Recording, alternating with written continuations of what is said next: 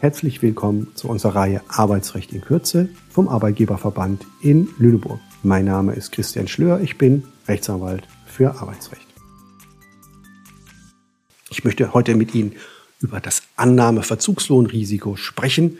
Das kennen Sie vielleicht gerade aus einer Kündigungsschutzklage.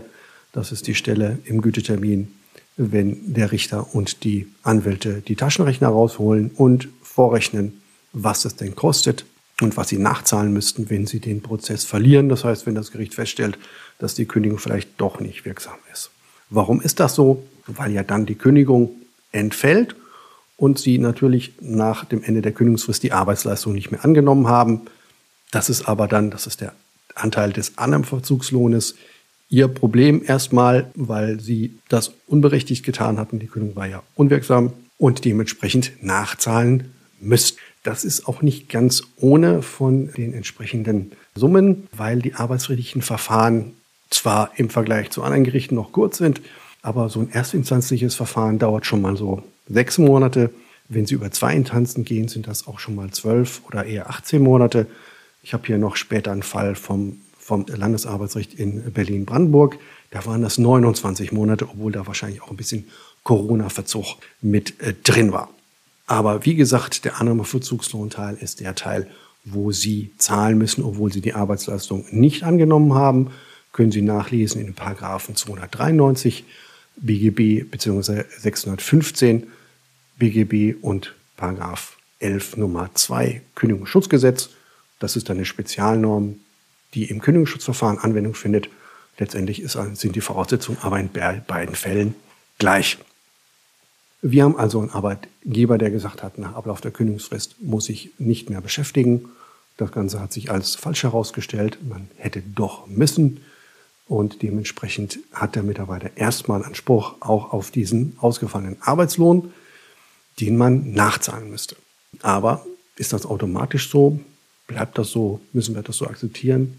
Nein. Das ist kein Automatismus, denn der Paragraph 11 Nummer 2 sieht eben auch vor, dass anderweitiger Verdienst angerechnet werden kann. Also wenn der Mitarbeiter nach Ablauf der Kündigungsfrist ein neues Arbeitsverhältnis eingegangen ist an anderer Stelle, dann müsste er sich das anrechnen lassen auf diesen Annahmeverzugslohn. Das müssten Sie als Arbeitgeber auch darlegen und beweisen, können Sie aber natürlich nicht, weil Sie es nicht wissen können. Dementsprechend löst das die Rechtsprechung über einen Auskunftsanspruch Sie können also dem Anspruch auf Annahmeverzugslohn erstmal entgegenhalten, dass Sie vorab Auskunft erhalten müssen, welchen anderweitigen Verdienst er erzielt hat.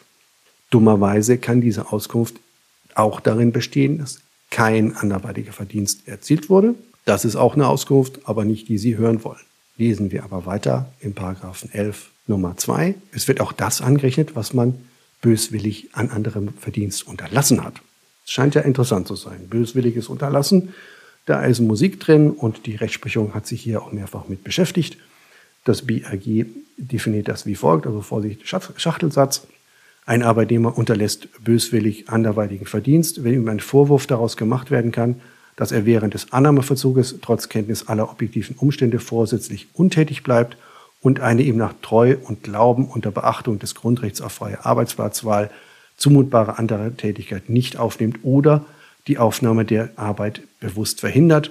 Maßgebend sind dabei die gesamten Umstände des Einzelfalls. Ja, gerade dieses letzte Sätzchen klingt doch interessant. Das heißt, Ihre Ideen sind gefragt und wir gucken mal nach in der Rechtsprechung, welche anderen Ideen es da schon mal gab. Man muss ja den tiefen Teller nicht gleich neu erfinden, wenn andere da schon ein bisschen vorgearbeitet haben. Gucken wir, Rechtsprechung gibt es dazu vom BAG, mehrfach auch schon vom LAG Berlin-Brandenburg, auch einmal vom LAG äh, Niedersachsen. Und die gucken wir jetzt mal an. BAG guckt zum Beispiel in das Sozialrecht und sagt, naja, es gibt ja einen Paragraphen 38 SGB Römisch 3, der sagt, dass die Mitarbeiter sich bei der Bundesagentur für Arbeit arbeitssuchend melden müssen. Das ist zum Teil, wenn die Kündigungsfristen relativ lang sind oder vielleicht bei Befristungen, ist das sogar drei Monate im Voraus. Und was macht die Bundesagentur für Arbeit? Die soll ja nicht nur das Arbeitslosengeld auszahlen, sondern die soll in neue Beschäftigung vermitteln. Tut sie auch mit Vermittlungsvorschlägen. Sie schlägt also den Arbeitslosen Stellen vor, auf die müssen die sich dann bewerben. Und das hört sich doch interessant an. Da sagt das BRG, da muss man Auskunft erteilen, und zwar, welche Vermittlungsangebote man denn bekommen hat. Und zwar unter Nennung von Tätigkeit, Arbeitszeit, Arbeitsort und Vergütung. Außerdem muss man sich, das auch ein Indiz, überhaupt Arbeitssuchen melden. Das ist nicht das alleinige. Wenn man sich nicht Arbeitssuchen meldet, heißt das nicht, dass der Anspruch automatisch weg ist. Da ist das LAG Niedersachsen etwas übers Ziel hinausgeschossen, geschossen, sagt das BRG. Aber das ist schon mal ein Indiz. Also erstes Indiz, haben sich Arbeitssuchen gemeldet, ja oder nein? Dann Vermittlungsangebote. Dann kommen wir gucken in den 138. Im 138 SGB Römisch 3, auch eine sozialversicherungsrechtliche Norm, steht drin, dass man sich auch anderweitig selbstständig um Beschäftigung bemühen muss, also sich, man sich selbstständig umgucken muss als Mitarbeiter und Arbeitsloser, ob es denn freie Stellen gibt. Das ist leider noch nicht ganz entschieden von der Rechtsprechung, ob man das auch im Prozess verwerten kann. Da es allerdings im einen Fall der 38 ist, im anderen Fall der 138, das ist nur eins zusätzlich, würde ich sagen, was spricht dagegen, das erstmal auch zu behaupten? Bin ich auch optimistisch, dass das von den Arbeitsrechten noch angenommen wird. Das heißt, man sollte auch Auskunft darüber verlangen, welche Eigenbemühungen der Mitarbeiter unternommen hat. Und auch dann die, die Angaben, die an anderer Stelle auch verlangt werden, Arbeitszeit, Arbeitsort und Vergütung.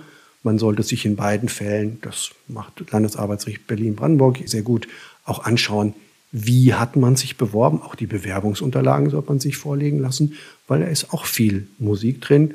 Das LRG Berlin-Brandenburg hat sich die zum Beispiel ganz genau angeguckt, auch genau angeguckt, wie oft man sich bewirbt. Das war ein Zeitraum von 29 Monaten, den das äh, Landesarbeitsrecht Berlin-Brandenburg da beleuchtet hat. Das sind 103 Bewerbungen geschrieben worden in der Zeit, davon nur drei auf Vermittlungsvorschläge. 103 Bewerbungen hört sich jetzt relativ viel an, ist aber noch nicht mal eine Bewerbung pro Woche. Hat das Landesarbeitsrecht erstmal Indiz für eine Bisswilligkeit angenommen. Drei Bewerbungen nur auf Vermittlungsvorschläge, fand das auch nicht so toll. Die Qualität der Bewerbung war auch wohl schlecht. Das heißt, die war nicht wirklich auf die Stellen zugeschnitten. Da fehlte schon mal eine Anrede oder war falsch. Oder es wurde gar nicht eine persönliche Anrede ge gewählt. Zudem war ein Rechtschreibfehler drin.